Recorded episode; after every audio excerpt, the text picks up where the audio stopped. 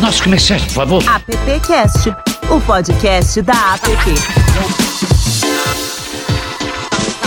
Olá, muito bem-vindo, muito bem-vinda, muito bem-vindo. Esse é o AppCast. Hoje uma edição muito especial, afinal de contas, vamos falar sobre a famigerada, tão debatida e tão desnecessária PL 504, que é um projeto de lei que tramita na Assembleia Legislativa do Estado de São Paulo e que hoje nós estamos gravando no dia 23 de abril. E era para ter sido votado ontem, né, dia 22, mas mais uma vez ele foi postergado, foi adiado e não tem data é, para retomar. O projeto de lei que visa proibir a veiculação de publicidade com pessoas LGBTQIA+, ou famílias homoafetivas no estado de São Paulo. Esse projeto é da deputada Marta Costa, do PST, e que ela que afirma que essas propagandas iriam trariam desconforto emocional a inúmeras famílias e que mostram práticas danosas às crianças. Muito bem, o AppCast de hoje né, trata justamente sobre esse assunto e teremos aqui gente muito importante e muito embasada para falar com a gente, a deputada estadual Érica Malunguinho. Deixa eu já trazer ela para a tela aqui. Érica, seja bem-vinda, Érica. Bom dia. Bom Tô dia. Aqui, olá. Tudo bem? Temos bastante coisa para falar, né, Érica? Pois é. Temos aqui também a doutora Laina Crisóstomo, advogada feminista e fundadora da ONG Tamo Juntas. Laina, seja bem-vinda, tudo bem? Obrigada, obrigada, feliz de estar aqui. Então, esqueci de falar que eu também sou co-vereadora hoje em Salvador, né, na Câmara Municipal de Salvador, também pelo PSOL, no mandato coletivo. Que legal. E também sou LGBT, né, então acho que os debates vão ser muito acalorados, vai ser maravilhoso estar aqui. Uhum. Legal. E a gente também está aqui com o Jeff Martins. O Jeff Martins vai participar aqui da nossa roda. O Jeff, que é, é diretor de comunicação e impacto social na Léo Bourdain e diretor de diversidade e inclusão da APP. E a nossa querida estreante aqui no, no. ela, ela que já teve do outro lado, né, Marta? A gente já te entrevistou né? E agora você está aqui na qualidade de entrevistadora. Marta Gutiardi, bem-vinda ao AppCast, viu? Obrigada, que alegria, que responsabilidade hoje estar tá aqui ah, é. nessa turma. Adão Casares já, já é o camarada fixo aqui na casa, já na, no nosso appcast, é o nosso appcaster. Tudo bom, Adão? Tudo bom, bom dia a todos. Vamos em frente. Vamos em frente. Muito bem, Marta, eu vou passar a bola para você, porque acho que a primeira pergunta é inevitável. Né? É, verdade. Bom, primeiro é um prazer estar aqui com todos vocês. Muito obrigada pela presença, especialmente a deputada Érica Malunguinho e a co-vereadora Helena Crisóstomo, ambas do Sol. Eu queria, eu acho que o melhor primeiro é a gente contextualizar essa conversa.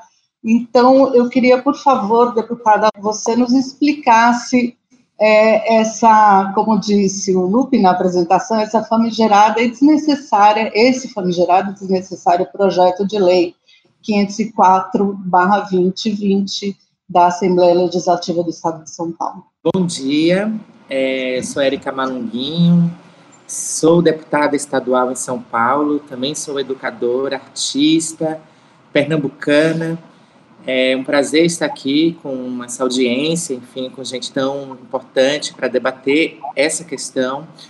É, o que me traz aqui, como já falado anteriormente, é o projeto de lei 504 de 2020. É um projeto que está em tramitação em regime de urgência na Assembleia Legislativa de São Paulo, da qual eu sou deputada. Esse projeto ele versa é, sobre publicidade em mídia ou qualquer outro tipo de veículo que tenha alusão a preferências sexuais, segundo o texto, ou movimentos de diversidade sexual relacionados à criança. É, esse projeto, como falada da deputada Marta Costa, ele foi protocolado em 2020. O que acontece?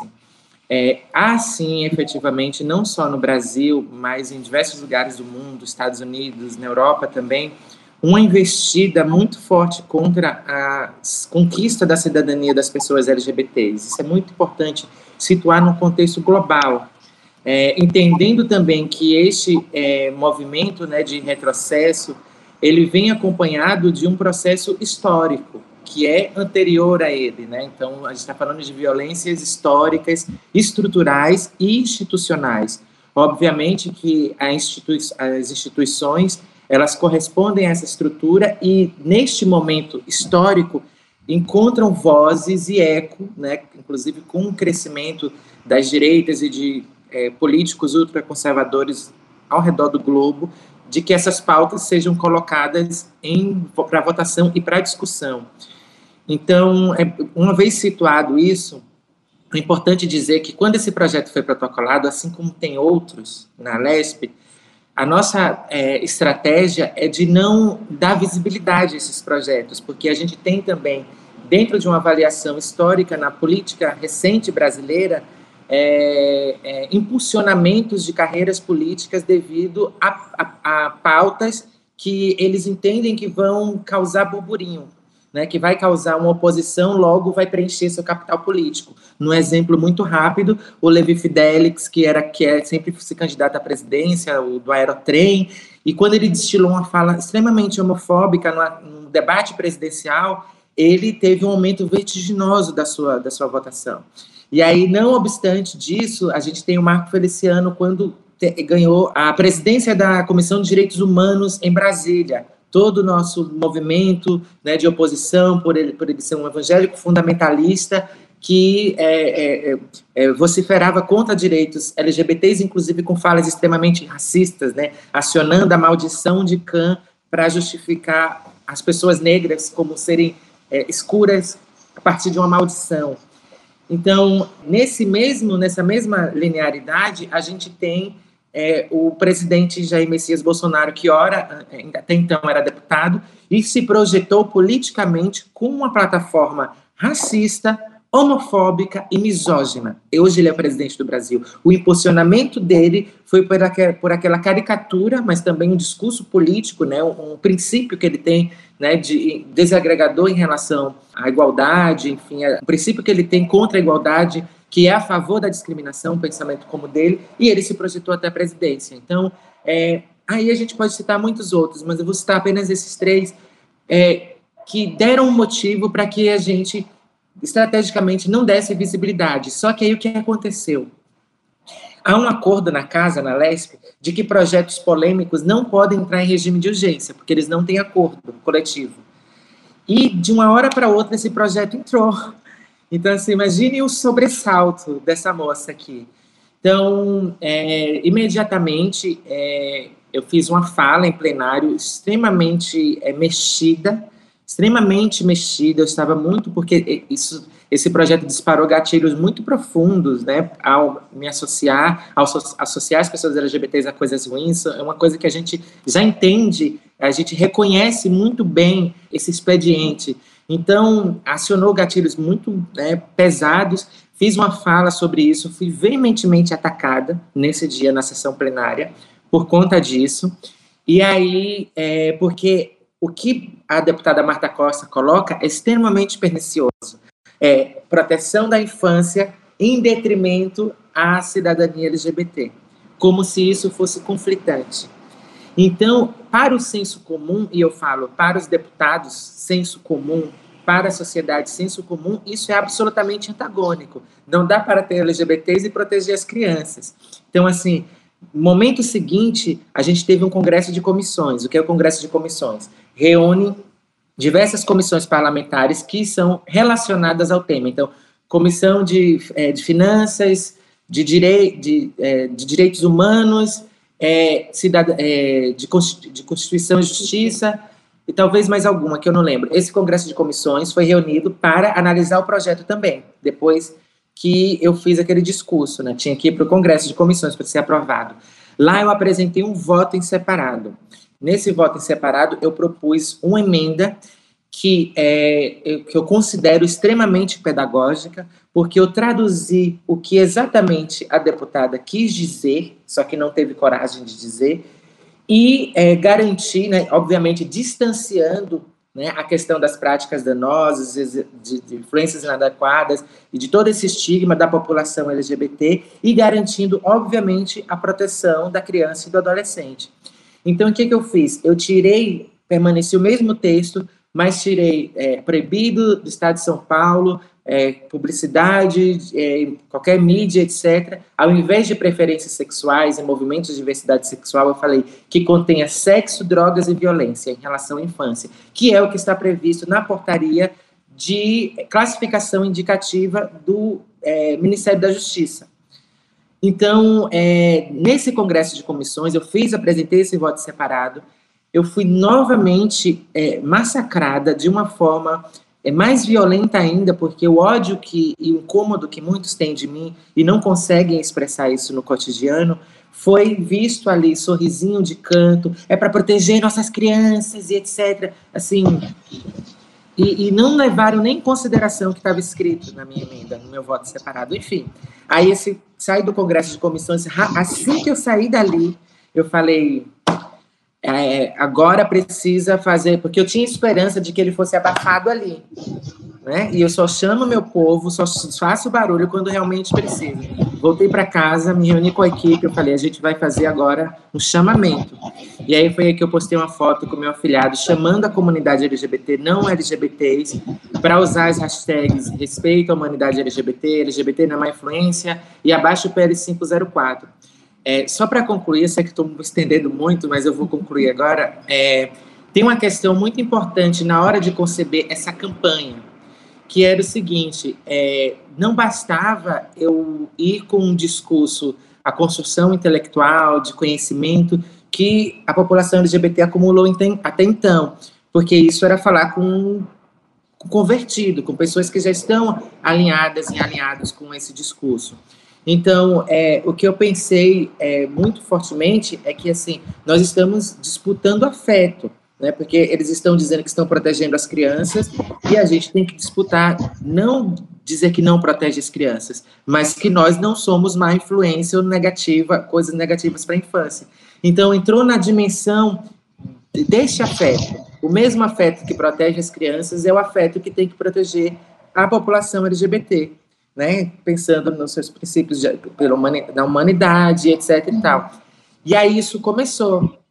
É, lá dentro da LESP, obviamente, fazendo inúmeras articulações, porque este, essa minha, esse meu voto em separado virou uma emenda de plenário. O que, que é uma emenda de plenário? Eu vou protocolar assim que o projeto for à pauta novamente. Quando ele for na, entrar na pauta, que vai ser na terça-feira, que eu sei disso, quando for para a pauta, essa emenda de plenário que tem 19 assinaturas, foi muito difícil de conseguir, muito difícil de conseguir, precisa de 19 assinaturas, faz o projeto cair e ir para as comissões novamente e ser rediscutido. E uma vez que ele caiu com essa emenda, obviamente ele não vai poder chegar de volta ao plenário desse jeito, porque não só a emenda interditou ele, mas tem uma mobilização a partir de, desse chamamento que mobilizou a sociedade civil, incrivelmente, as pessoas postando foto etc e tal, chamamento geral, e aí você vê a expansão disso, movimentos sociais organizados, etc e tal, até chegar nos conglomerados econômicos, nas grandes marcas, etc, com um grande pacto civilizatório, assim, um acordo em relação a um princípio ao qual a sociedade não vai abrir mão, que é da liberdade, da igualdade, enfim, princípios, inclusive constitucionais, que estão sendo feridos nessa lei, é, tanto no que diz respeito à competência para legislar sobre publicidade, que não é do Estado, é da União, no que diz respeito ao ataque aos direitos fundamentais, ao direito de livre expressão, o direito à igualdade, enfim. É, constitucionalmente, a gente tem vários argumentos, mas o que mais me preocupa é que a gente não deveria se chegar até esse ponto chegar até a, a, a, a acionar a justiça para isso. Então, assim, esse movimento que garantiu, por exemplo, que na última sessão da LESP tinha tido um recorde de audiência na sessão da LESP contra o PL 504. Então, assim, é esse o que é isso que aconteceu até agora, que está acontecendo ainda. Vai à votação na terça-feira, eu tenho absoluta certeza. Eu sei que essa informação, esse barulho já chegou não só nos deputados e deputadas, mas como chegou no Palácio dos Bandeirantes, que é extremamente importante, né, na qual o governador provavelmente né, é, vai passar por um constrangimento muito grande ao ter que atender os evangélicos ou os LGBTs, assim, que é, não, na prática, numa questão, numa dimensão política, é isso, e é um desgaste para todo lado. Então, assim, é muito melhor que esse projeto não saia da Assembleia. E aí eu estou falando em termos políticos, né, no sentido uhum. institucional. De qualquer forma, os princípios foram acordados, pactuados, né, selados entre muita gente importante, né, que, que disse não, abaixo a desigualdade, né, LGBT não é má influência Enfim, e a gente está aí tratando de derrubar esse projeto de desumanização, porque na verdade não é sobre publicidade, né? É sobre a gente não existir em, em espaços de sociabilidade. É isso, né? A mesma coisa que barrava a gente de bares, restaurantes, etc. Eles querem eliminar a nossa presença, até porque não existe publicidade LGBT para criança, gente. Eu nunca vi. Assim, o que acontece são conteúdos que qualquer pessoa de classificação livre, que aparece um casal homoafetivo no meio de uma propaganda. Qual, qual a questão? Né, de aparecer o casal homoafetivo, uma pessoa trans, etc.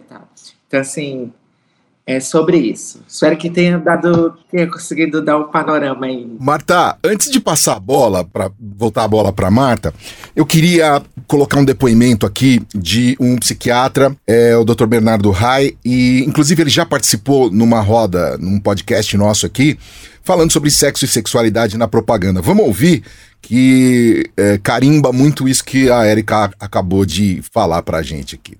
Vamos lá. Olá, pessoal. Está rolando aqui em São Paulo uma, um projeto de lei que proíbe a propaganda ou publicidade que de alguma maneira aborde a população LGBTQIA+, ou que tem alguma temática sobre isso, sobre diversidade de gênero e orientação sexual. É, só para dizer que, do ponto de vista científico, não há evidências de que crianças expostas a diversidade de gênero e orientação sexual se tornam LGBTQIA. Muito pelo contrário, é, o que a gente tem evidência é que as crianças elas ficam mais tolerantes à diversidade e com menos preconceito. Então, se a gente quer uma sociedade melhor, a gente tem que ser, ter uma sociedade mais diversa e inclusiva. É isso aí. E aí, gente, bacana, né? Primeiro, deputada Érica, muito obrigada pela sua explicação, pelo, pelo didatismo da sua fala. Eu acho que está tudo tão claro e tão óbvio agora, né?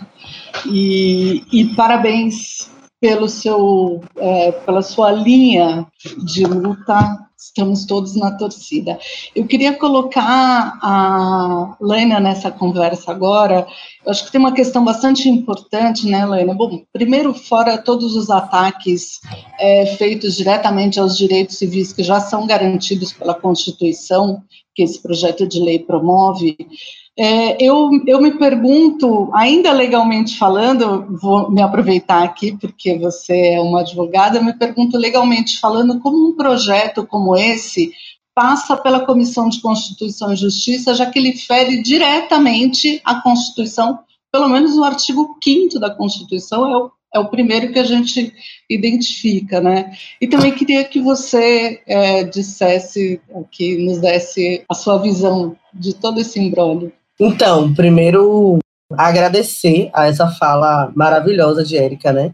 Ela faz uma fala de todo para e passo mesmo, assim, de tudo que aconteceu até aqui, de todas as estratégias utilizadas, né, para que isso não precisasse acontecer. Eu acho que a gente vivencia isso nos vários espaços legislativos do Brasil, né? Infelizmente a gente teve um avanço muito forte das bancadas fundamentalistas, né? E aí já respondendo a sua pergunta, como isso passa nas comissões de Constituição e Justiça?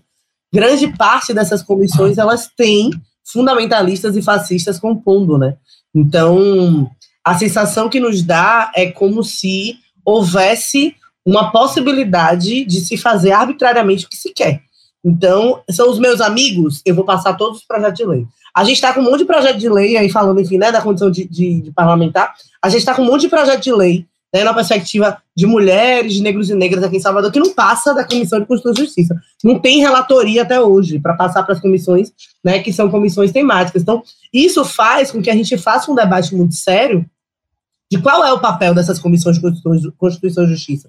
No final das contas, muitos deles, né, que compõem, seguem né, o rito do que eles querem. E seguem, infelizmente, o que a gente chama né, hoje dessas bancadas que antes era da bala da Bíblia do Boi, que hoje é uma bancada só, né? Porque é a bancada fundamentalista, né? Que defende fascismo, que defende o ódio, que defende, enfim, todas as exclusões, né? E todo ataque à diversidade. Então, eu acho que, respondendo, né, sobre a Comissão de Constituição e Justiça, infelizmente isso acontece.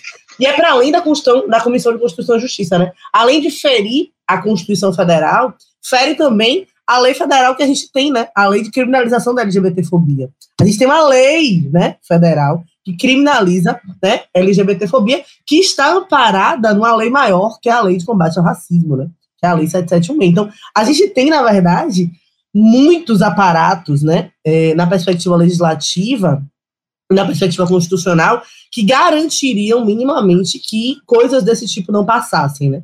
Mas é para além disso, né? O Estado de São Paulo ele tem uma lei, né, de quase 20 anos atrás, que fala do combate à discriminação, né, por orientação sexual, mas também por identidade de gênero. Então, além da censura, porque para mim eu tenho um olhar que é não só de discriminação, né, e de, enfim, todo um processo de violação de direitos humanos da comunidade LGBT, mas também de censura, né? Existe um processo de censura nisso. Existe uma impossibilidade de garantir que a comunicação ela seja plena. A comunicação não pode é violar direitos humanos. Mas a comunicação precisa ser diversa. Porque eu, que sou uma mulher preta, que tenho 34 anos hoje, passei grande parte da minha infância tendo como referência mulheres brancas, loiras, héteros, cis e magras. E por conta disso, sabe quais foram as influências que eu passei? As influências que eu tive foi transtorno alimentar, alisamento do cabelo, não aceitação da minha identidade, não aceitar quem eu era e não me conhecer, não conhecer meu corpo, não conhecer as minhas vontades. E por isso, passei tanto tempo dentro do armário, presa, e só depois dos 30 anos eu consegui arrombar o armário e me assumir sapatão. Então, esse é um debate que a gente precisa fazer. As nossas crianças precisam ver diversidade porque elas vão entender que a diversidade e o amor ele é pleno. Não precisa ter caixinha, não precisa ter padrão. Então, acho que é uma perspectiva legislativa, mas também uma perspectiva do que o movimento social acredita. Né? A gente acredita nisso. Eu sou uma família LGBT. Eu sou casada com uma mulher, eu tenho uma filha que é diversa, que não, enfim, não segue padrões do dito de menina ou de menina, né? E porque ela entende que a diversidade ela é plena e que ela pode ser quem ela é. Então, acho que esse é um debate que é para além de da gente ter a possibilidade de ter uma lei extremamente violenta, mas é o debate que a gente precisa continuar fazendo sobre a educação que seja diversa, sobre os espaços que sejam diversos e que a gente se veja, né? A gente tem uma lei, né, enfim, que para mim eu tenho vários questionamentos, que é a lei de bullying, né, das crianças, né, que sofrem bullying nas escolas, mas que para mim não é sobre bullying, não é sobre brincadeira, é sobre violência. Várias crianças LGBTs sofrem inúmeras violências na infância, não se reconhecem, não sabem quem são, e durante muito tempo passam por inúmeras violências. Quando a Erika fala sobre gatilhos, enfim, me vem muitos gatilhos sobre todo esse processo de não se ver em vários espaços. É como se a gente não existisse. É como se tentassem colocar a gente em lugares aonde a gente não fosse visto, né? A gente é quase clandestino. Ser preto, ser mulher, ser diversa, ser LGBT é ser clandestino. Então, esconde, porque ninguém vai saber que existe, né? Existem países na América Latina, enfim, não quero citar, mas que a sensação que eu tenho é que os negros são escondidos. Porque você não consegue encontrar negros, por exemplo, nos grandes centros urbanos. E é assustador isso. Tem um bem pertinho aqui no. Tem um aqui bem pertinho. É bem pertinho. E aí é assustador, porque teve uma situação que eu tava num desses países, e quando eu vejo os negros na rua, eu começo a olhar e dizer assim: meu Deus, tem preto aqui também. E, e isso é um processo extremamente violento, porque quando você não se vê, você não acredita que é possível estar em outros espaços. Então, é a tentativa de colocar a gente né, em espaços onde a gente pareça que a gente não existe. Mas a gente existe, a gente resiste, a gente é afeto, a gente é amor, a gente é carinho, a gente é família, né, e a gente é diversidade. Mas é para além disso, a gente também é força e luta. Então, a gente não tem medo né, de fazer os enfrentamentos que forem necessários. A gente vai tentar muito, né? Isso que a Erika traz é muito bom. A gente tenta promover o diálogo, a gente tenta garantir né, a partir do que a gente acredita, por que, que a gente está nos espaços de poder e de política institucional? Porque a gente acredita que é possível mudar a partir dali. Mas, infelizmente, há uma tentativa todo o tempo de sabotamento, né? De, enfim, de questionar nossa competência, nossa qualificação a partir dos lugares de onde a gente vem, pelo contrário. Esses lugares de onde a gente vem, né, do movimento social, da nossa luta da nossa trajetória, é que fazem a gente ter ainda mais força para poder seguir na luta. Então, acho que é sobre inconstitucionalidade, é sobre ferir direitos né, humanos, é promover censura, mas é também tirar de nós a nossa dignidade, a nossa existência, enfim, e fingir que a gente não existe. A gente existe, a gente é um monte de gente, e a gente vai conseguir, com fé nos orixás e em toda a ancestralidade, né, combater isso e fazer com que a gente consiga continuar existindo e resistindo em todos os espaços. É isso, Lênia, você tem muito... absoluta e total razão, muito bom. é, eu, Lupe, posso continuar? Aqui? Deve, deve. Tem, tem uma pessoinha aqui que a gente precisa ouvir também. Exatamente. eu, eu queria agora chamar o Jeff para participar dessa conversa, Jeff, porque você está aqui representando uma parte atingida por esse projeto de lei, que são exatamente as agências, né? E nós somos parceiros, né, Jeff, companheiros lá na diretoria de diversidade e inclusão da PP, e uma das coisas que que primeiro é, me motivou a participar dessa diretoria foi tomara que um dia não precise mais existir uma diretoria de diversidade e inclusão e nem esses termos mais, né? Que isso seja tão da nossa realidade que seja completamente dispensável falar sobre o assunto. Mas ainda não é. Então, vamos lá. Jeff, é, a, as maiores agências de publicidade e propaganda elas reagiram muito rapidamente a esse projeto de lei. Eu queria saber como é que a publicidade, primeiro, pensa em continuar esse processo e como é que vocês lidam com a diversidade, afinal de contas, como é que vocês pensam em trilhar, em propor esse caminho de diversidade nas agências? Marta, é muito bacana estar aqui, é, lembrando que além do, do, ponto de vista de agências de diversidade, eu também tenho um ponto de vista de pessoa LGBT que é AP+, dentro desse mercado. Verdade, verdade, Jeff. Atingido duplamente em duas esferas, é, e é importantíssimo ter essa conversa numa associação como a APP, é importantíssimo é, que a gente tenha construído, e eu felizmente fui convidado para participar diretoria de diversidade e inclusão da APP, que começou nessa nova gestão aí, porque esse assunto realmente ele só vai ter cada vez mais relevância dentro desse mercado quando pessoas LGBTQIA+,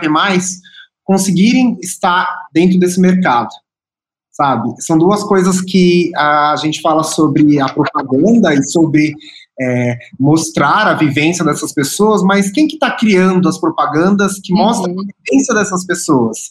É uma coisa muito importante de, de se pensar. Quem está por trás disso? São pessoas LGBTQIA+, é, ou não? Uh, existe um uhum. apagamento só nas propagandas ou existe um apagamento também na vivência dessas pessoas ali dentro? Então, eu acredito que exista aí um, um, uma rapidez na resposta, porque Uh, as agências que puxaram uh, essa conversa foram agências que já têm um, um, um pensamento aí uh, linkado à, à, inclusão, linkado à representatividade, e já tem feito um trabalho muito importante nessa área. Então, não foi toda e qualquer agência que do nada começou ou se interessou por essa pauta, né? Foi uma coisa que foi puxada uh, por algumas agências que têm aí nos seus quadros, ou nos seus valores, ou no seu dia a dia, esse processo, e muitas outras agências foram aderindo, algumas por pressão interna, algumas por pressão externa dos seus próprios clientes, e na verdade se tornou um grande movimento, né?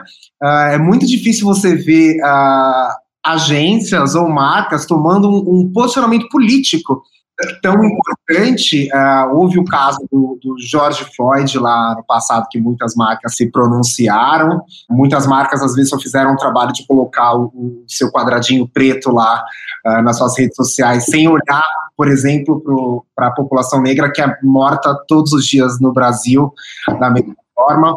É, mas agora a gente tem uma questão muito local que mobilizou uh, local, e eu falo, ah, uma lei no estado de São Paulo que talvez não merecesse muita atenção, ou talvez não, uh, não fosse passar, se você parar para olhar, então ela é inconstitucional, etc. E tal, mas houve sim uma pressão muito forte uh, para que as marcas se posicionassem. As pessoas elas não quiseram ficar de fora dessa conversa, né?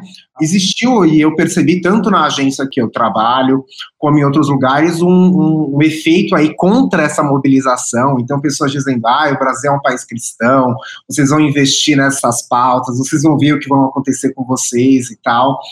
Então, é, é, é um, um pouco assustador também verificar que mesmo as pessoas que estão conectadas com essa pauta na, nas agências de publicidade que seriam diretamente atingidas, ainda tem esse pensamento assustador de querer apagar e achar que faz sentido apagar uh, essas pessoas da publicidade. A publicidade, ela nada mais reflete, ou deveria pelo menos refletir, a vivência das pessoas. Se trata de, de, de, de uma indústria que, que fala de pessoas, né?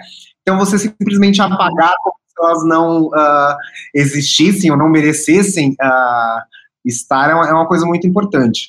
É, então, eu reforço que uh, essa é uma pauta que foi trazida da forma e no, no, alcance que teve muito por agências e negócios que já estão investindo em diversidade e inclusão. E o que precisa é que esses outros negócios que também estão se posicionando comecem a olhar ter práticas de políticas afirmativas para que não só a população LGBTQIA+, mas a população negra ela tenha, é, esteja em cargos de liderança, que as mulheres estejam em cargos de liderança, que a gente tenha pessoas vivendo com deficiência, pessoas vivendo com HIV, é, em posições uh, ali de voz, para que elas também possam reclamar Uh, e, e, também possam pedir atenção a qualquer outro movimento que a gente veja que não, não, não esteja de acordo com com esses valores, né? Algumas agências já têm feito um trabalho muito bacana em relação a isso e algumas estão uns passos atrás. Mas eu tenho visto que uh, esse é, é, é acho que foi um, um, uma, uma, mudança muito importante, porque começou pelas agências, depois começou pelos anunciantes, é, que chegaram dois ou três dias atrasados, aí sem saber muito o que fazer. Um fez, depois o outro fez, daí uh, agora vários estão dentro dessa conversa aí. É, mas foi muito bacana, porque normalmente essa pressão acontece no caminho inverso. O anunciante que uh, pressiona suas agências para que elas tenham um posicionamento, elas construam um trabalho é, focado em diversidade, dessa vez foi ao contrário.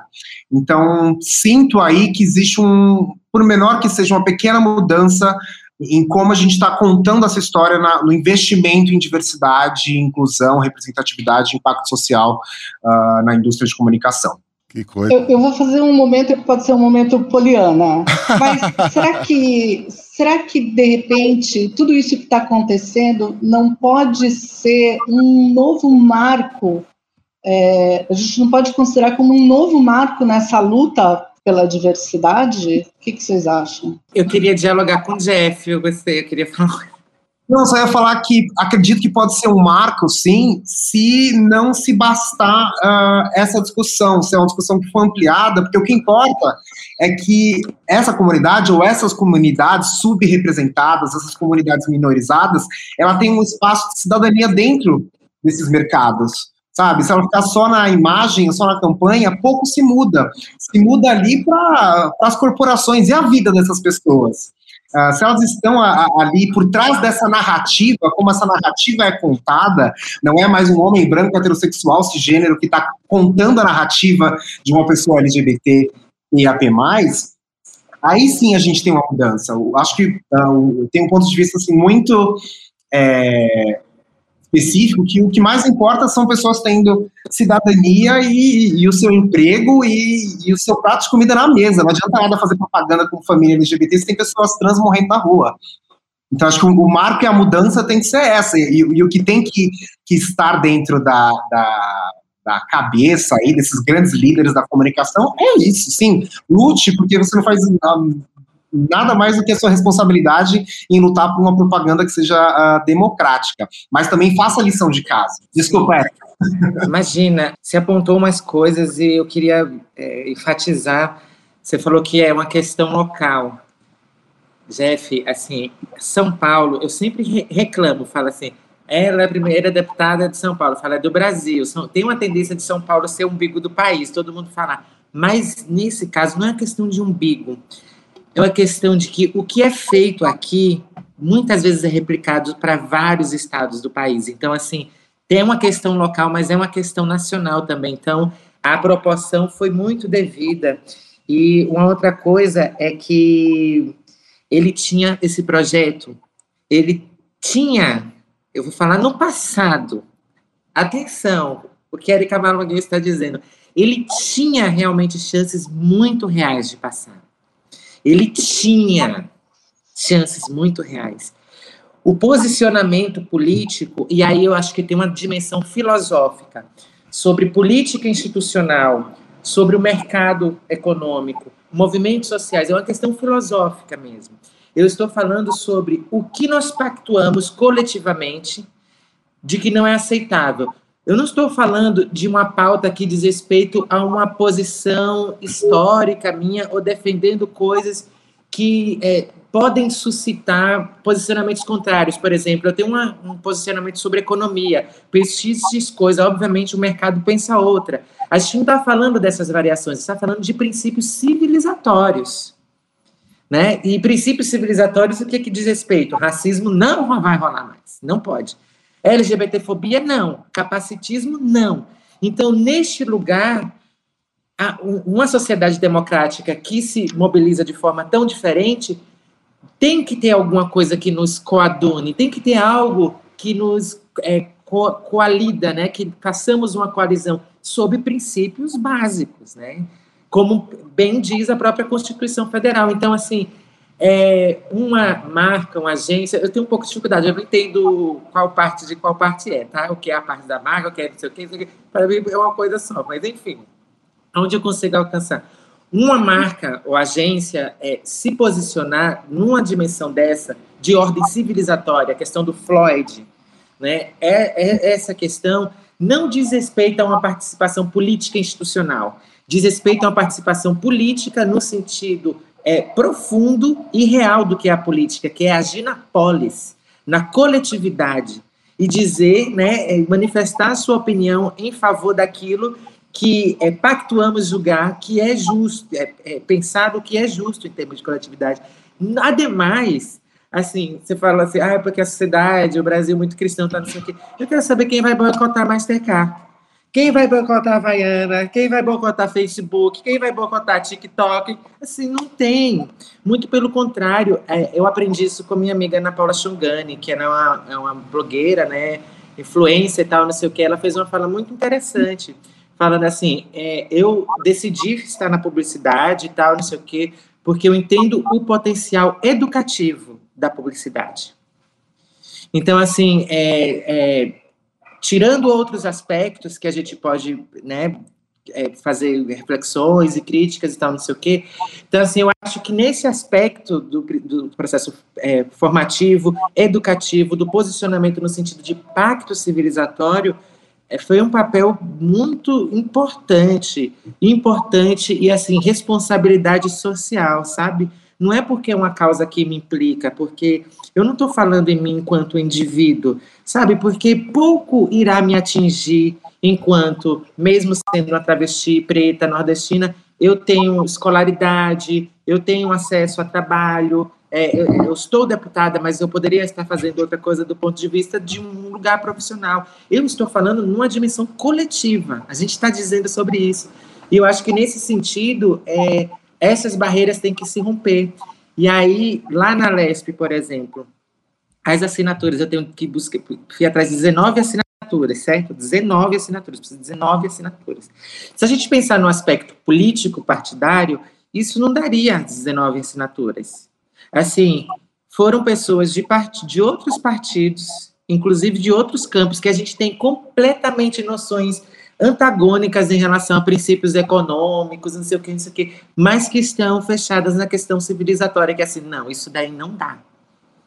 Então, assim, é uma coisa que, que transcende mesmo, e acho que é a responsabilidade, né, de da gente se pactuar e dizer assim, não, racismo não mais, LGBTfobia não mais, misoginia não mais, sabe? E, é, é, é, é digamos, é, a, a, publicidade é um mercado, é, embora eu tenha muita suspeição e muitas questões em relação a isso, mas de alguma forma participando positivamente disso. Acho que é muito importante, é muito importante, muito importante. É, bom, é isso, assim, mas foi, foi muito, tudo muito bom, assim. Acho que foi lindo, gente, emocionante. E veja que eu falei, tinha chance de passar, não passarão. Parabéns, Sim. viu, Jeff? Obrigado, eu agradeço. Eu acho que foi realmente muito uh, importante. Eu, eu, acredito muito uh, no ponto de vista de responsabilidade desses negócios, sim, do ponto de vista é, social, muita gente acha que ah, trabalhar ou fazer diversidade, inclusão, é filantropia. Não, gente, é responsabilidade que você tem enquanto é, parte da sociedade. É, você tem que se posicionar, sim, e você precisa uh, se posicionar e fazendo a lição de casa. É, não é um caso à parte, né, Jeff? Pensando do ponto de vista bem calculista, é um mercado também, gente. Uhum. Agora, eu vou fazer uma provocação aqui, não sei se é uma provocação, mas é, é, a gente já teve exemplos, né? O Jeff sabe disso, Adão sabe disso, Marta, talvez vocês. É, lá em 2013, a gente teve a declaração de um presidente de uma marca de massas dizendo que não faria um comercial é, com uma família homoafetiva. Aí depois veio pedir desculpa. Esse negócio de pedir desculpa é, é, muito complicado, né? As pessoas falam o que bem entendem e depois falam, não foi isso que eu quis dizer, tô vindo aqui pedir desculpa, se eu me excedi. Sim, né? Agora, é, quando vem um dom, vem, quando, quando vem a marca e se posiciona dessa maneira, depois da agência ou de todo mundo discutir tanto isso, a gente mobiliza, a Érica e a Laina vão lá, mobilizam, o Jeff faz todo mundo, por conta de uma única pessoa, acaba mobilizando tanta gente, aí vem uma marca e, de, e se posiciona assim: ó, ah, eu não faço esse tipo de coisa, eu não vou me envolver, eu não quero nem saber, ou aqui. Como é que a gente segura esse discurso? Né, quando vem uma, uma, uma coisa mais tão contundente assim de uma marca eh, se posicionar e, e ponto. Ou se calar e fazer de conta que não é com eles.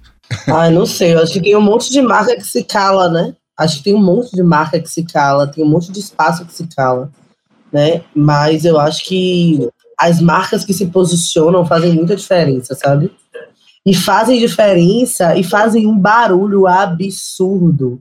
Porque eu lembro das últimas campanhas, né? De Dia das Mães, Dia dos Namorados, Namoradas, Namorades, de, de Dia dos Pais, né? Como foi um frisson, assim, porque todo mundo, meu Deus, o que foi isso? E é isso, assim, as que não se posicionam ficam constrangidas, né? Eu acho que é muito isso que a Erika traz, assim. Eu acho que a gente tenta muito boicotar, assim. Tem alguns mercados, por exemplo, aqui em Salvador, que a gente boicotou em razão de algumas violências e tal, tal, tal. Mas acho que é um desafio, porque existem marcas que são muito hegemônicas, né? Então é, muito, é um desafio muito grande você boicotar todas. Mas eu acho que existe um exercício mesmo do constrangimento. Uma marca que não se posiciona dessa forma, e eu gosto de dizer muito, assim, eu gosto de me ver nos espaços para comprar, sabe? Eu acho que e isso faz muita diferença, assim, sabe? Mas eu acho que as marcas que não se posicionam, elas ficam constrangidas. Eu acho que elas vão né, se sair desse processo. E as marcas que se posicionam, eu acho que tem uma postura que talvez elas não tenham dimensão, que é uma postura que é muito forte, né? Não só na perspectiva de representatividade, de diversidade, mas também de um processo político. Talvez elas não se deem conta do quão é um marcador político isso, assim. Se posicionarem enquanto marcas que colocam né, a diversidade como algo que é fundamental e estruturante para elas. Então, eu acho que isso tem, enfim. Quem não quiser se posicionar, não se posicione, mas é isso, assim, né? A história vai contar quem foi omisso, né? Eu acho que é bem Sim. isso, né? Eu acho que não tem marca, tem coisa que não se boicota, nem tem como, gente. Nem tem como, por exemplo, aconteceu aquele escândalo lá do Habibs. Habibs tem todas as quebradas, às vezes é o único lugar que as pessoas têm de comer. Assim, a gente está falando, inclusive, da questão de alguns produtos serem é, é, essenciais. Como eu falei, quem vai boicotar a Mastercard, gente? Eu fico imaginando, a Mastercard apoiou, é, falou que era contra o 504, pode tirar essa bandeira daqui. Existe isso. assim, tem essa dimensão, assim, que não há... É, a própria a das massas lá que você falou, ela não foi boicotada. Rolou aquele burburinho. Tem uma, tem uma ranhura na imagem dela, sem dúvida, né? As pessoas lembram disso. Agora, assim, eu vou falar bem friamente, porque eu não estou falando aqui como uma pessoa é, de análise, de, de, de, uma posição sociológica sobre o mercado. Estou falando aqui como de uma análise é, é, distanciada, inclusive sem produção de crítica.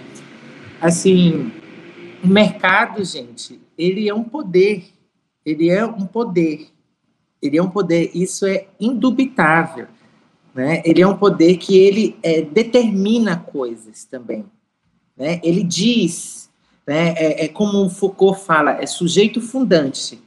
Sujeito fundante, o que que é?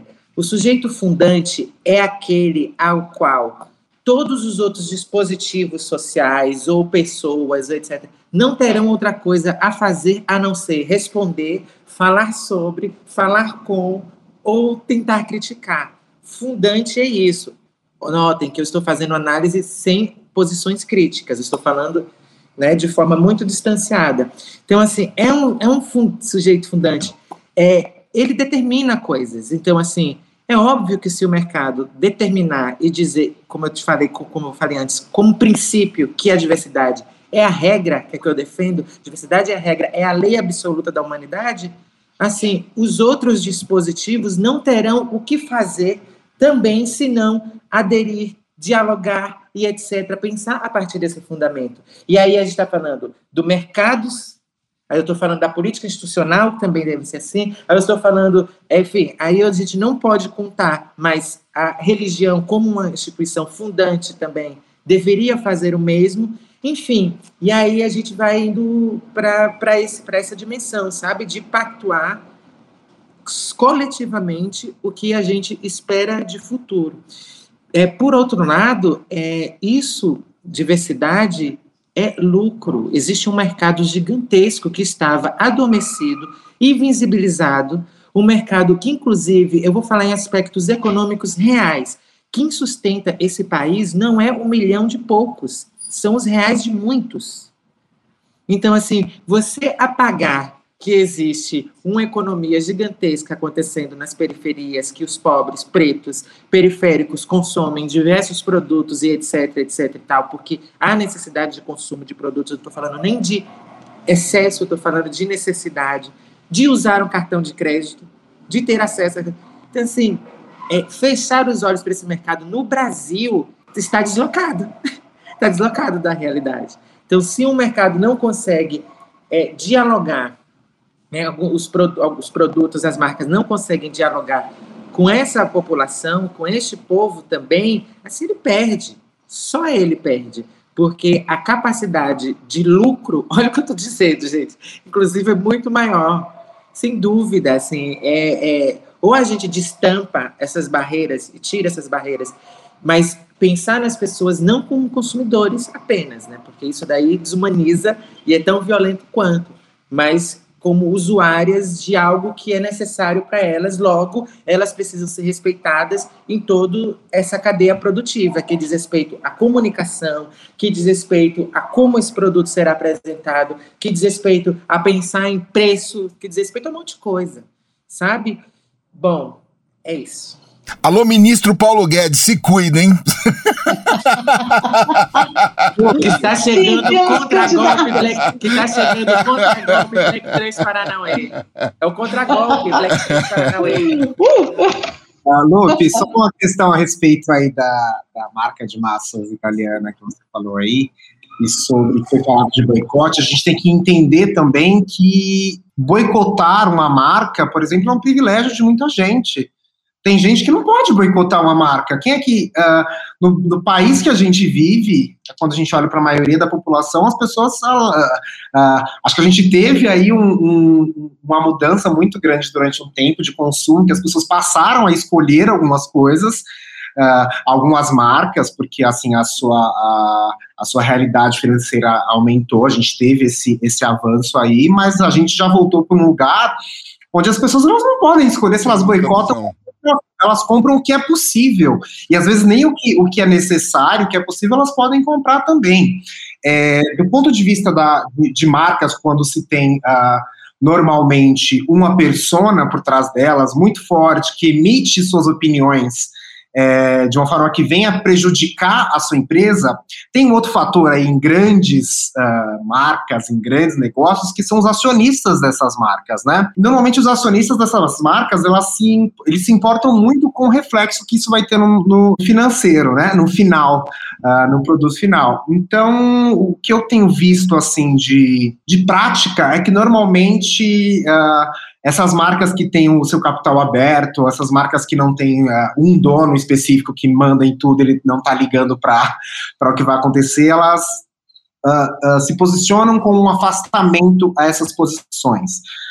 por exemplo, tem uma loja de departamento brasileira que tem um dos seus criadores lá do começo muito afinado com, com pautas do governo hoje em dia, do, do, do governo do país hoje em dia, que vai totalmente, que vai totalmente uh, contra as práticas que a marca, que a empresa, que hoje em dia é, é, feita por vários acionistas, ela, ela tem. Então, ela faz parte, por exemplo, do Fórum de Empresas de Direitos LGBTI+, que ali tem as maiores marcas uh, brasileiras e multinacionais que pensam em práticas uh, para a comunidade LGBTQIAP+.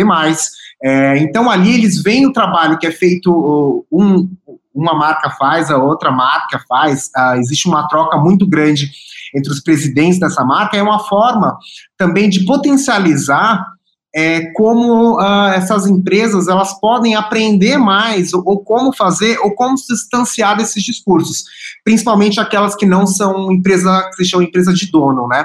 A empresa de dono não tem muito o que fazer é. com elas. ela deixa ela lá com o dono para que ele tenha a sorte ou não de, de continuar o seu negócio. Mas normalmente o que eu vejo é que a, a, as grandes corporações aí que têm seus acionistas, é, elas se distanciam e tentam sim ter as melhores práticas do ponto de vista de cidadania. Marta, eu queria também trazer, tentar trazer para a conversa um rapaz que está aqui quietinho, chamado Adão Casares. Isso. É. Falar sobre isso agora. Gente, eu estou aprendendo o que, que eu vou falar aqui. Estou apaixonado pela conversa. Eu me apaixonei pela Erika e pela Laira. Fazer o quê, né? Mas vou fazer uma pergunta. Deixa eu procurar ela aqui. Eu acho que é mais em cima do, do Jeff, tá, Jeff? Sem maldade, tá? Ô, Jeff, a gente escuta aí todo mundo fazendo esse discurso, contando que está praticando, atuando, entrando nessa área, né? O quanto é verdade, o quanto é discurso? Eu vejo esse monte de empresa também assinando, postando, deixando o logotipo cheio de cor. O que é verdade aí? Eu estou só indo na onda. Como a gente pode saber que a empresa A pratica isso mesmo? Ou a empresa B só está colocando o logo colorido para dizer nós da APP assumimos isso, colocamos o nosso logo colorido e estamos aqui no debate. Até onde isso vai? Ou é um pouco. Deixa eu estar junto aqui para não ficar mal na foto. Desculpa te provocar assim, tá? Olha, eu acho que o tempo entrega muita coisa, viu? É, normalmente a gente vê. Vou falar experiências da, na publicidade, por exemplo, marcas. Uh, de, da indústria de comunicação, agências que são super diversas, vai tudo certo. Há seis meses eles entregam uma campanha que tem uma fragilidade homofóbica grande, uma fragilidade misógina muito grande ou racista.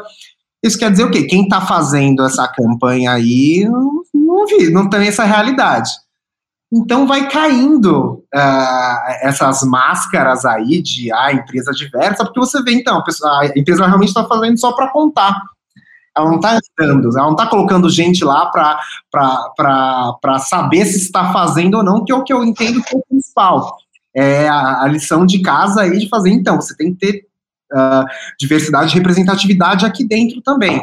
É, então, pela minha experiência, nesses três anos que eu trabalho de forma é, mais efetiva e oficial com diversidade e inclusão, três, quatro anos, eu vejo que caem, as máscaras caem, a empresa ela vai tropeçar em algum momento, é, então ela pode até surfar a onda aqui, mas vai chegar num ponto que ela realmente vai precisar entregar aquilo de alguma forma, que seja uh, uma entrega de como que ela, ela lida com assédio no, no ambiente de trabalho, que seja como ela entrega um trabalho, é, que seja como os seus uh, colaboradores e os seus fornecedores terceirizados, que é algo muito importante, eles reagem com seus clientes sabe? Se, se o segurança da, da, da, sua loja, da sua marca ou da sua corporação, ele vai tratar bem o, o, o cliente consumidor negro que entrar lá dentro, sabe?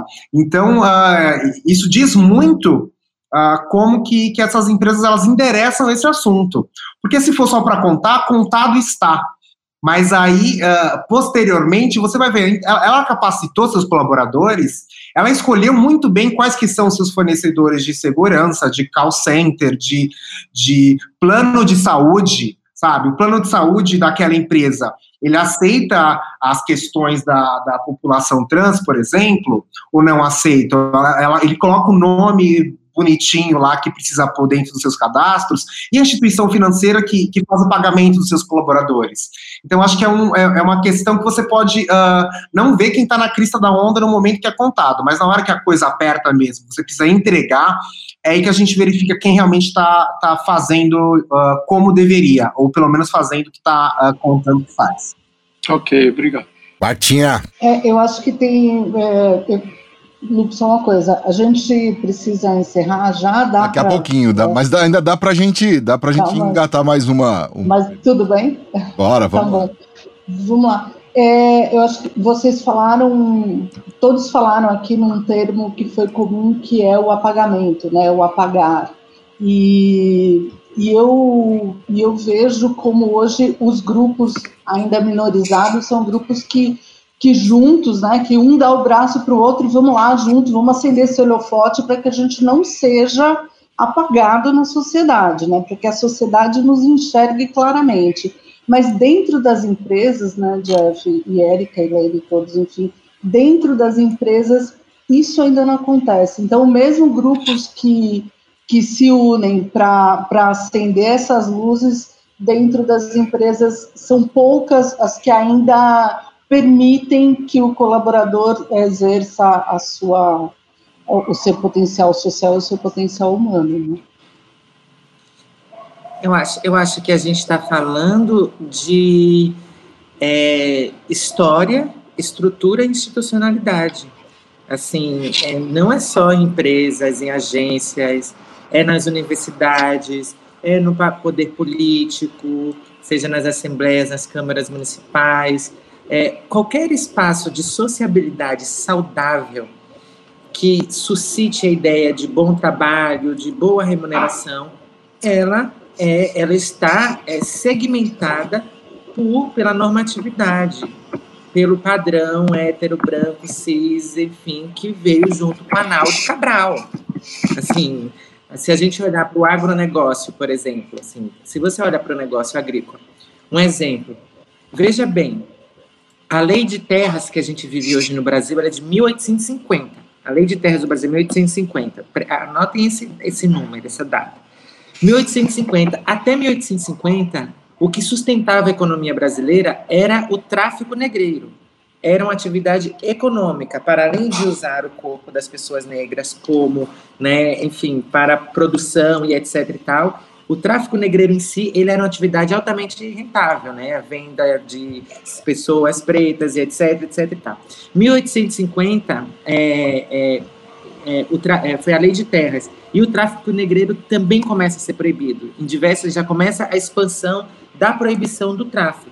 A abolição vem depois, a falsa abolição, 1888. Atenção nesse cálculo. Aí o que acontece? O que acontece?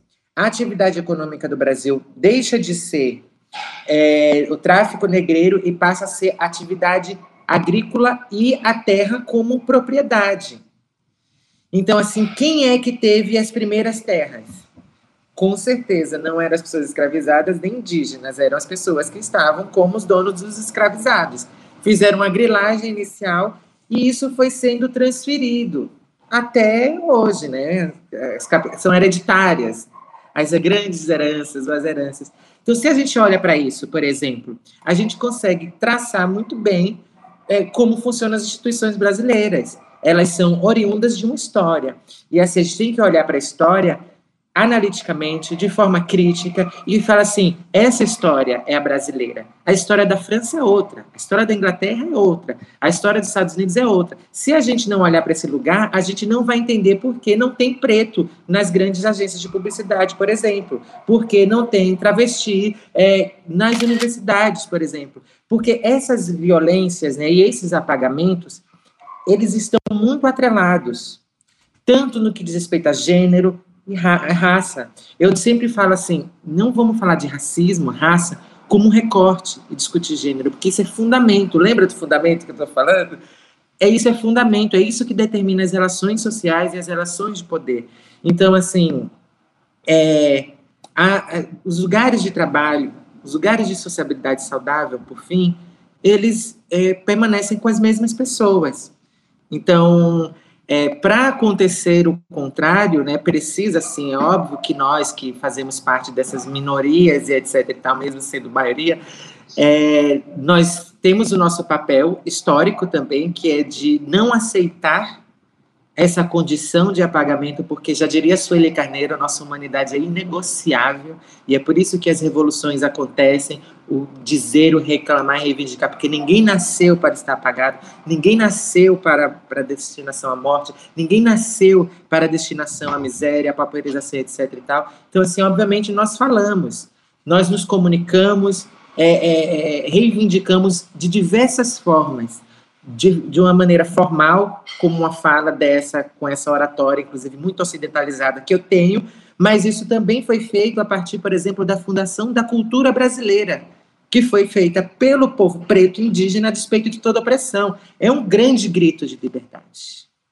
Então, assim, a gente vem dizendo e procurando de diversas formas construir isso, né, é, a nossa afirmação e etc e tal. Agora, cabe né, como sujeitas fundantes que também somos, cabe aos dispositivos de poder responderem às nossas reivindicações. Aí, como o Jeff está falando, né, e, e, e, a Lana também falou, de exatamente é, é, é, trazer para dentro das empresas, garantir que dentro das universidades é, tenha essa, essa diversidade, porque a gente não está falando só de ter uma cara preta, de uma travesti beauty, assim, lá no lugar. Não é só porque ela é beauty e tal, não sei o que, que é ótimo. A gente está falando na política. Não é isso, a gente está falando assim, gente. Assim, eu sou forma e sou conteúdo. O próprio princípio da estética. Assim, o que me faz isso me foi construído também internamente. Então, assim, essa pessoa que sou é, diz respeito a muitas coisas. E diz respeito a uma coisa que é importantíssima para desatar o nó das violências e das desumanidades, que é o conhecimento sensível, matéria básica da estética, inclusive forma e conteúdo, conhecimento sensível. É esse conhecimento sensível que adquiri a duras penas porque eu acabei me tornando, junto com todas as outras pessoas que foram exclusas, a gente acabou adquirindo habilidade, capacidade e, acima de tudo, como eu falei, sensibilidade para olhar o mundo de outros lugares. Sabe aquela coisa, quem projeta os ônibus não anda de ônibus? Assim, a grosso modo. Então, é sobre isso. É, assim, é para dizer que eu compreendo e eu analiso e eu penso uma política institucional ou a política que eu sempre fiz na vida de ser uma cidadã por esses prismas, né? Com esses com esses lugares sensíveis para não deixar certas coisas passarem, né? Significa que eu não estou aqui para falar sobre LGBTs apenas, inclusive fico muito brava porque eu sou colocada sempre nesse lugar, porque veja bem, a gente saiu do zero foi para o negativo com esse projeto para voltar para o zero. Preste bem atenção. E eu estava pensando sobre outras coisas importantes para o estado de São Paulo. Então, assim, para dizer que é, essa redução também, em me olhar como uma pessoa LGBT, preta, negra, trans, nordestina, também é uma redução, uma forma de apagamento, desconsidera as potências ou qualquer coisa que é, seja para além de, desse registro da identidade enquanto forma, não entendendo ela como conteúdo. Mas, enfim, acho que é isso. Acho que fui, fui embora, né? É, o que me assusta é, assim, é o que você falou. Você estava no zero, foi para o menos um para poder voltar para o zero. O que me assusta é esse esforço. Óbvio, a tua primeira fala é, deixou muito claro que é uma questão de projeção política e tudo mais. Mas o que nos assusta, enquanto profissionais e, e, e também é, é cidadãos é esse esforço. Não sei, eu não, eu não quero usar uma palavra aqui, é, é, mas enfim, uma palavra forte, mas esse esforço de algumas pessoas em, em causar um transtorno des, totalmente desnecessário. A gente tem o CONAR aí para regular a propaganda no Brasil. Então a gente, a gente precisa que alguém sente lá e acorde assim. Bom, hoje eu vou falar em nome da família brasileira. E, e aí. Eu posso fazer a, hoje é, pra ferrar. Isso, e aí a gente tem a Érica, tem a Laina que estão lá pensando em outra coisa né? Que não seja também só questão LGBT que ia mais, ou eu, eu, o Jeff, eu sempre me confundo, tá? é que muda bastante também, né? Mas assim. Para atualizar, é para atualizar. É, é, que quer dizer que a diversidade humana é tão grande Então- que vai precisar do alfabeto É- inteiro. É maravilhoso, É, é, maravilhoso. sigla. Isso é maravilhoso. Então, assim, isso, isso causa indignação, porque, ó, a gente tá, a gente tá, toma- a gente tá aqui discutindo um assunto que a gente já deveria estar discutindo os avanços na propaganda, os avanços, como o Jeff levantou tanta, tantas questões ali de não é só assim a propaganda aparecer lá uma família homoafetiva e tá resolvido o problema. Não, é a questão interna, é a questão de contratação, é a, é a contratação de terceiro. Eu sou terceiro, eu atendo agência, atendo veículo. E assim, te- a gente tem que tomar cuidado aqui no Compasso também, não é tomar cuidado, é ter na nossa cultura, no nosso mindset, né, essas coisas muito bem resolvidas. Então assim, Érica, é, Olha, avisa o pessoal lá na Lesp que a gente tem muito mais o que fazer. Você tem muito mais o que fazer pra gente parar de perder esse puta tempo com quem, com quem não. Vocês me fazem retroceder. vocês me fazem ter. Como é que vocês são capazes de fazer eu ter que ler um projeto que, além de violento, é de uma qualidade de escrita assim. que- Poxa, gente. Nossa, eu, Não, meu Deus. é- Para. Para, É assustador, porque é assim. É assustador, na ladeira do né? privilégio, o pessoal desceu rolando na ladeira do privilégio, apresenta aquele negócio com uma página mal escrita, sabe? Sem tato. Eu falo, ai, não, gente. Eu pô, confesso que eu fiquei isso, procurando o resto É, do então, projeto. não-. Não, pra mim, pra mim é é assustador. A gente apresenta projeto de lei, tenta buscar todas as justificativas possíveis, dados, estatísticas, Ah, negócio todo bonitinho. Mas lá. E aí eles botam um projeto de lei que é uma folha, a justificativa é quase tipo porque eu quero, sabe? É. Obrigada. Porque Eu sim. falo, meu Deus, o que fizeram com a política. E eu acho, sabe o que, Ale? Que não é um esforço aleatório, não, porque eles fazem esse esforço de forma extremamente Sim, proposital. Sim. Extremamente proposital. A gente construiu a se- a- o mês né, de março da Comissão de Mulheres, e aí a gente debatendo sobre vários temas. E aí vem uma criatura aleatória, né, que é vereadora né, de Salvador, e ela começa a fazer defesa de Bolsonaro numa audiência que era para falar sobre saúde da mulher. E aí eu paro e eu falo, gente, não é esforço aleatório, porque tinha um monte de gente assistindo. E aí eu, enlouquecidamente, enquanto ela falava, buscando os dados todos. Eu falei, ô nega, você quer dado? Você vai ter Ah, dado é? agora. Eu amor. E aí, imagine, mas é perverso porque várias pessoas que estavam ali assistindo estavam ouvindo aquilo como se fosse uma verdade universal. E aí, infelizmente, a gente acaba tendo que fazer isso que a Erika traz, né? Dar um passo para trás, para depois dar um passo para frente. Mas é perverso porque é um projeto político. E o que eles fazem é um projeto político mesmo. De silenciar a gente, de invisibilizar a gente, de fingir que a gente, enfim, né? É, somos as loucas que questionamos tudo, somos as mimizentas, né? E aí eu preciso falar que não é sobre só representatividade. Não, não é sobre isso. A Câmara de Salvador, e aí eu posso falar, né, enfim, daqui, que é uma cidade extremamente preta, a gente tem 43 cadeiras. Dessas 43 cadeiras, a maior parte, quase, um quase dois terços né, da Câmara, é de pretos e pretas. A questão é, que pretos e pretas são esses, né? A gente precisa fazer uma análise sobre isso. Que projetos políticos são esses que as pessoas defendem, entendeu? E aí, enfim, não defendem projeto político para preto, para preta, para mulher, para LGBT, para diversidade. Tem um monte, e aí eu fico brincando, né? Eu tava dando entrevista na para a Rádio Câmara, falando sobre isso, né? O, o rapaz falava, nossa, que massa que você se assume, né? De candomblé, né? Eu falo, pois é, menino, eu me assumo, mas tem um monte de candomblessista aqui na Câmara que não quer falar sobre isso e continua votando com a bancada fundamentalista. O que eu, o que eu digo é, minha filha, orixá cobra depois, viu? Então, cada um conta dos seus. Mas é muita incoerência, mas é isso, o esforço, ele é absurdo para a gente conseguir manter sanidade mental da gente, mas continuar defendendo as pautas do que a gente acredita, sacou?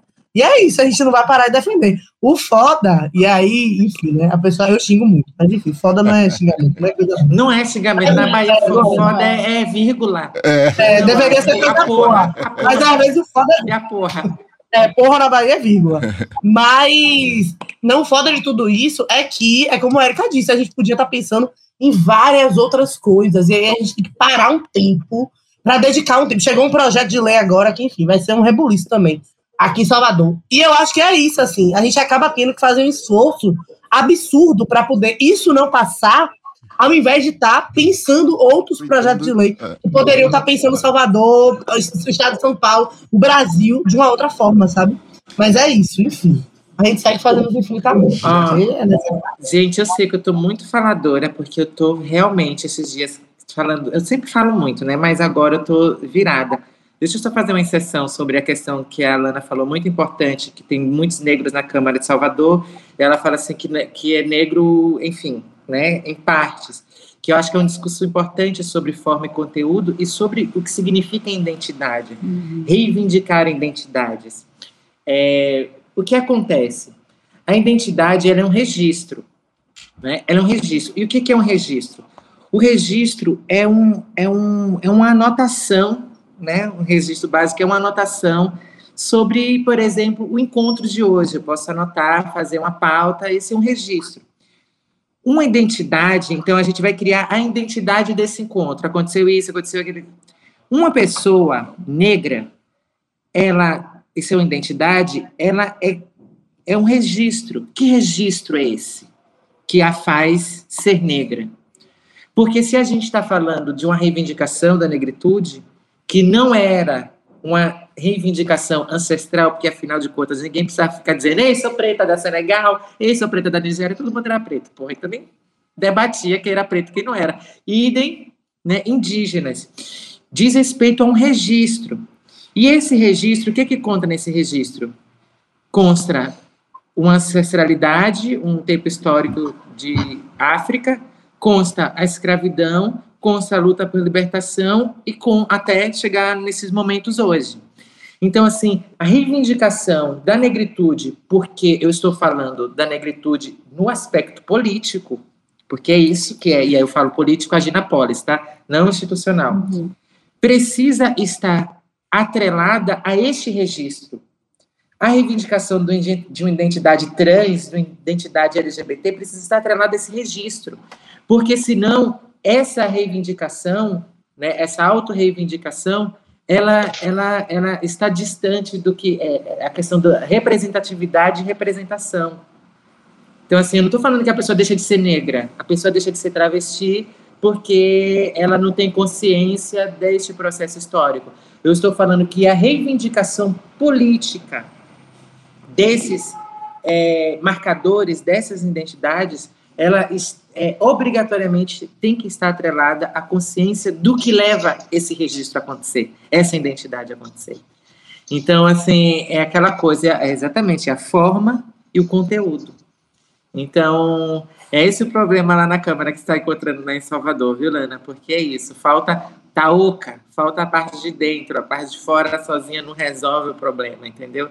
As LGBTs têm que estar na agência, tem que ser as que estão ligadas no bang, tem que estar ligada nos números, tem que estar ligada na exclusão, tem que estar ligada na morte desse travesti, senão não adianta, entendeu? Porque é isso, né? Diz respeito a isso. Forma e conteúdo. Jeff, você, você ia fazer um comentário. Não, você ia falar uh, sobre essa questão de as pessoas que fazem esforço, né, para atrapalhar é, a cidadania. Acho que uma outra Érica que me falou, que eu ouvi ela falando sobre uh, esse termo aí, é, ou esse pensamento que um dos eventos que eu fiz em relação à, negritude na propaganda, que ela falou que o racismo é algo muito sofisticado. É a Erika Zevich falou que o racismo é algo muito sofisticado, que então as pessoas elas estão sistematicamente o tempo inteiro tentando atingir as pessoas negras ou, ou os LGBT fóbicos estão sistematicamente tentando atingir, e é por todos os lados. É, então isso acho que demanda uh, essas pessoas elas fazem um esforço, mas o, o legado que elas deixam para essas comunidades, para essas vivências, em ter que lutar contra é gigantesco, sabe? Eu acho que, que é, o esforço que se faz para combater uh, todas essas ações é, é, algo assim absurdo. Uh, e é por isso que a gente tem que estar tá sempre uh, atrelado e aliado a essas instituições e marcas e negócios e, e, e ter um combinado aí para quem está nessa luta com a gente, né? Porque sozinho essas comunidades, as nossas comunidades sozinhas, é muito difícil lutar contra uh, esse sistema tão sofisticado de atingir o tempo inteiro pessoas negras, mulheres, LGBTQIA+, pessoas vivendo com deficiência, entre outras, uh, como uma, uma outra amiga também fala, maiorias silenciadas aí. É, é, uma coisa que me incomoda muito é quando eu vejo essa palavra as minorias. Gente do céu, como isso dói, né? Mas enfim, vamos lá. Gente, a, a, gente precisa terminar aqui. Eu queria muito, muito, muito agradecer a presença de todos vocês aqui. A Érica Malunguinho, que é a primeira deputada transeleita no Brasil, né, Eriquinha? Vamos, vamos assim, é no Brasil e que sirva como uma denúncia isso, né? Aprendi, Erika? Aprendeu, agora sim. Isso é uma denúncia. Denúncia. E você, a Erika que tá todos os dias dando um trampo forte lá na Alesp. Obrigado por participar com a gente aqui, viu, Erika? Foi muito enriquecedor. Laina. para fechar essa gira. É, e ó, mais Éricas, mais Éricas e mais Lainas no poder aí na política. Laina, obrigado, viu? Axé, axé, axé. Eu a... que agradeço, uma honra poder estar aqui, que seja o primeiro de muitos, né? Que a gente possa dialogar muito sobre temas diversos, né? Que a gente continue fazendo um monte de enfrentamento aí. Obrigado, Alaina. Acho que contar com esses espaços é fundamental. Sim. Obrigada. Boa sorte para você lá na Câmara de Vereadores lá em Salvador adoro aquela cidade. E também a Laina, que é advogada feminista e fundadora da ONG Tamo Juntas. Obrigado, Laina. Jeff, que papo bacana, que bom ter você aqui, viu? Muito obrigado. Obrigadão aí pelo convite, um prazer. Eu sou é, fã da Erika há muito tempo, minha deputada. Bacana. Obrigado, Marta, por topar fazer aí, trazer, acho que esse, essa pauta aí para o nosso mercado. É, e Adão e Lupe, obrigado por, por ajudar a gente a colocar isso aí de pé. Imagina, o, o Jeff, além de, de uh, aqui na diretoria da APP, né, de diversidade e inclusão, ele também é diretor de comunicação e impacto social na Léo Burnet. Marta Gutiardi, prazer ter você agora aqui na mesa, bom você aqui do, do lado de cá e trazer essa pauta pra gente aqui, que bacana, que bom, obrigado, viu? Eu espero poder voltar. Meu Deus, que aula inaugural que foi hoje, né? Nossa, é. Eu já era muito, muito fã de Érica. Devo confessar que minha porção baba-ovo, sou a eleitora, e, e só aumentou minha, minha admiração por você, Érica e Laina também. Incrível o trabalho que vocês fazem. Jeff, felicíssima por estarmos juntos na diretoria. Eu acho que vai ser um trabalho muito legal a fazer. Gente, obrigada, obrigada, Adão, por estar aqui apoiando. Lupe, sensacional o trabalho que você, que você ah, faz aí na diretoria e na Coleb. Muito legal. Obrigada. Adãozinho, valeu, viu, cara? Valeu, eu vou confessar para vocês que vocês deram um problema para nós. Eu explico. Érica, Laina, Jeff e Marco. Quando uma gravação, um podcast é tão bom, a gente tem que fazer o outro melhor. Isso dá um trabalho, gente. Foi muito bom. Imagina o que a gente vai sofrer para fazer o próximo. Muito bom, parabéns. Tá bom, gente, um beijo gigante. Essa foi a edição número 43 do AppCast. AppCast é, que tem o apoio da Compass Collab, que edita, monta e distribui os podcasts da App. A gente se fala na próxima edição. Valeu! AppCast, o podcast da App. Acesse appbrasil.org.br.